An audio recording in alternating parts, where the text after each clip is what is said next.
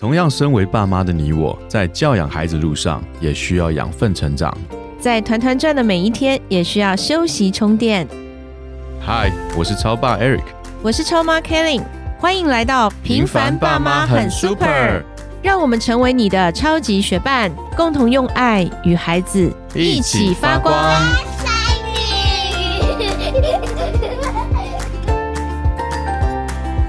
嗨，我是超爸 Eric。Hello，我是超妈 Kelly。关于英语学习，你怎么看？我们其实，在从小，我们帮我们家里的小孩子准备了好多好多的英文读物。我记得当时你有照册，你有把它照在册子上面，说好到底有多少书，对不对？印象中有三千多本。对，我是买书狂，买书狂。对，因为我当时根本也不记得到底是怎么回事，就时不时家里面就有快递到，然后一打开里面全是书。然后导致于说，现在家里面有一个房间，里面全部都是书，都是童书，都是童书，对不对？有中文的，有英文的，都有吗？对呀，对呀，对。其实也是满足我小时候，我觉得我们小时候书没有那么漂亮，好像没有什么绘本嘛。我们那个年代，那现在绘本很精美，很漂亮啊。然后，因为我们在家里做亲子共学，我是绘本老师，负责讲绘本故事，实敬实敬绘本老师，然后讲生命教育。对，所以我就会买很多的书在家里。那因为每个礼拜也都很多小朋友来家里，所以我买的书也不只是给我们孩子看。那因为绘本它很漂亮，我反正看到只要是人家推荐，比如说孩子必读绘本，或者是世界经典的绘本，那还有就是像艾瑞卡尔的这些很有艺术的熏陶在里面的这些书。我就会都会买，而且其实像住在上海买书是相对也比较便宜的。在台湾，其实我如果我的孩子小时候是住在台湾，我不会这样买书，因为图书馆非常方便。没错，我第一次回来台北的总馆，就建国高架旁边的那个总馆的时候，对我到了 B 二，它 B one 是儿童书中文，B 二是全整层的英文书。哦，而且有好多书都很新，都很漂亮，所以我就好羡慕。那时候我很羡慕，说其实住在台北非常好，没错。所以在台湾的整个阅读的氛围，或是我们整体的资源是非常丰富，而且都不用都是免费的。对，所以所以那个时候我每年的寒暑假带孩子回来，第一个景点就是图书馆。是那个时候办家庭卡可以四十五本，我一定爆满。是全家四十五本，对不对？一张家庭卡四十五本，我就会去，然后把四十五本书带回家，然后一段时间以后再去换四十五本书。就寒暑假都是这么过的，我不管他们看不看，我就是要换书。我就觉得那个书在那里，我就有安全感，因为我的孩子不会无聊嘛，没事就可以去拿来看。但也确实在他们小的时候，也是用阅读，他们真的是用绘本喂大的孩子，所以其实。他们在小一点的时候，在还没有学中文、中文字还看不太懂的时候，不管是英文、中文，对他们来讲没差。他们只要喜欢那个故事，妈妈讲过，或者他看那个图片，他很喜欢。比如说，像有一个小女孩叫大脚丫学芭蕾哦，比如说那个女孩，那正好因为对我们家某个孩子 也有类似的情况，哎，这个故事跟他就很贴近，这样，所以他就非常喜欢那个故事。那他的整个系列我们就都有买嘛，是。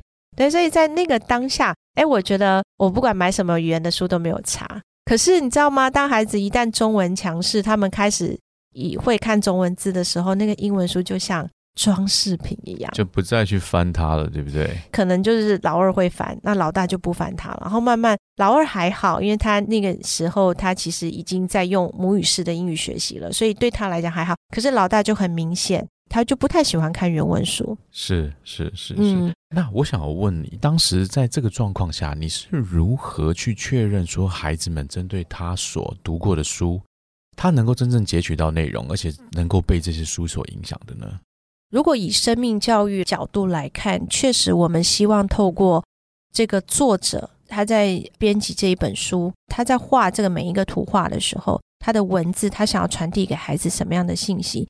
过去我们都会。很自视，尤其是以前我们当这个绘本老师啊，好像就是我这一本书讲完，我就要告诉你，哎，你学到什么？对。但其实后来我也跟另外一个老师学习，就是我看他的很多书跟他的分享，其实我们真正的读者是孩子，不是我们。而我们常常好像就是要，以前我们不是都读什么《伊索寓言》呐，啊，或者是各种故事啊，然后故事最后就会告诉你这个故事要告诉我们什么。对。但现在更多的不是这样，是要让孩子自己去思考，因为他的生活环境跟他的背景，他所看到的点不一样。但我想，只要有思考都是好的，所以就让孩子自由的去说。那在这个阅读的过程中，其实享受了亲子关系。然后你知道很好玩的是，有一句话印象很深，是一位蒙特梭利的很资深的一位长辈，他在蒙特梭利经营这个教育已经非常久了。他跟我讲一句话，他说：“管教孩子不如跟孩子说故事吧。”他那句话对我影响很深，而且我也在实践中看到了这个结果。比如说，孩子他们吵架，那我就会拿出绘本来，我就会举出某一本我跟他们讲过的故事，然后我就讲那个谁谁谁那个绘本怎么样，然后或者是说孩子他不想面对困难，事情挑简单的做，哦，或者是投机这样子，那我就可能会讲，比如说西瓜兄弟对的故事，对，你就从绘本里面，他就觉得你不是在说我。是好，你是透过绘本的故事，然后再去跟他分享，这时候是有共鸣的，然后他自己也会想到，对，所以绘本的好处是这样。可是我们也希望孩子可以透过英文的绘本，他们也可以从这里面去理解很多的作者他所要带给他们的一些启发。对啊，如果换到英文上面的话，嗯，你会怎么做呢？因为英文毕竟不是你的母语，你会怎么做呢？对，因为说英文，我确实之前也蛮苦恼的，因为就是。我很希望可以跟孩子在英文的绘本上面能够有一些互动。我觉得语言这个事情，英文、中文它是要同步在家庭里面去形成的。嗯，他没有办法说我时间到了我去补习我就不会了。就这个观点我一直有，因为我们也是这样子学习过来的。所以在孩子他们小的时候，我拿起一些分级读物或绘本给他们念，我是没有任何问题的。但是当我要去跟他做讨论的时候，我会有一些障碍。因为我没有办法很流利的去跟他对话。最近我用了一些方法，我觉得很好，是我们老师教我们的。来来来，干货是吗？对对，干货时间。比如说，孩子在读这个英文绘本的时候，哎，老师就说：“哎，你可以试着让孩子去听，多听这个故事。你跟他讲也可以，然后你去下载音档也可以，就让孩子是听到有声音的。然后他在听的时候，你让他重复几次，他自己可能会去明白那个故事的意思，就多读几次。”然后这时候你想要跟他对话，有一些互动嘛？你比如说中文的绘本，你会不会跟他说：“诶，那个西瓜兄弟，为什么那个哥哥他可以到达他要的目的，而弟弟到达不了呢？”比如说是这样子，在英文里面你怎么去跟他对话？你没有办法吗？对，然后老师就教了我们几个很简单的方法，我也想分享给大家，叫做五个 W 一个 H，五个 W 一个 H。对，是不是在我们的工作里面也常常在讲这个？诶，你有没有想到可以用在绘本？跟孩子共读的时候，你也可以用。我最近跟 Unis 就一直在实验这个，哎，发现很有趣。我的英文也慢慢在提升，然后他在阅读里面，他也他也看到那个阅读里面的乐趣，而不是只是看过一本书。嗯，OK，你可以跟我们细细的道来，怎么去用这个细细的道来。对，一个五个 W，一个 H，不用细细的道来，我们的节目时间有限。对，我觉得就是。当孩子重复读一本绘本，他对这个绘本他是有兴趣的时候，前提是孩子喜欢这本书，你让他自己挑。好，从书架上或者是从他的 Pad 里面、电子书里面，他所读到的这个绘本，他喜欢，你可以跟他用这个五 W E H 的方式来引导他的思考。对于这一本书，他理解的是什么？他吸收到的是什么？然后你们也可以有与彼此有一些英文对话的练习。好比说五个 W：What、Where、Who、When。Why？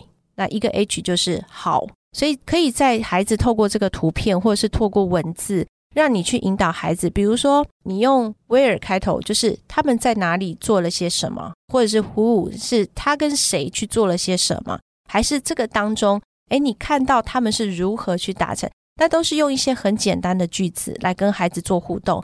孩子一开始可能用中文回答你，那也没有关系。可是慢慢的，你可以引导他从书本里面找答案。其实我跟 Unis 最近都是在做这样的一个方法。过去他可能自己读，然后我就问问他这本书你读到什么，他就这样回答我而已。可是我们现在会他挑选喜欢的绘本，他读完之后读了几次，那我们就用这个方式引导。哎，我就发现他喜欢的跟我想象的不一样，然后他说出来的东西会越来越深入，甚至你还不小心发掘了他原来你不知道的兴趣。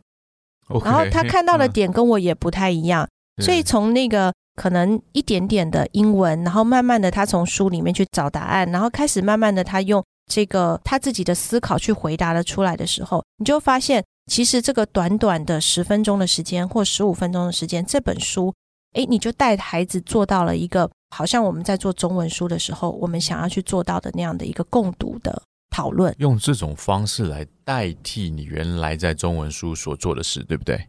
对，其实我觉得这个方法呢，也是给我们平常很希望可以跟孩子在英文上面，尤其是阅读上面有一些互动。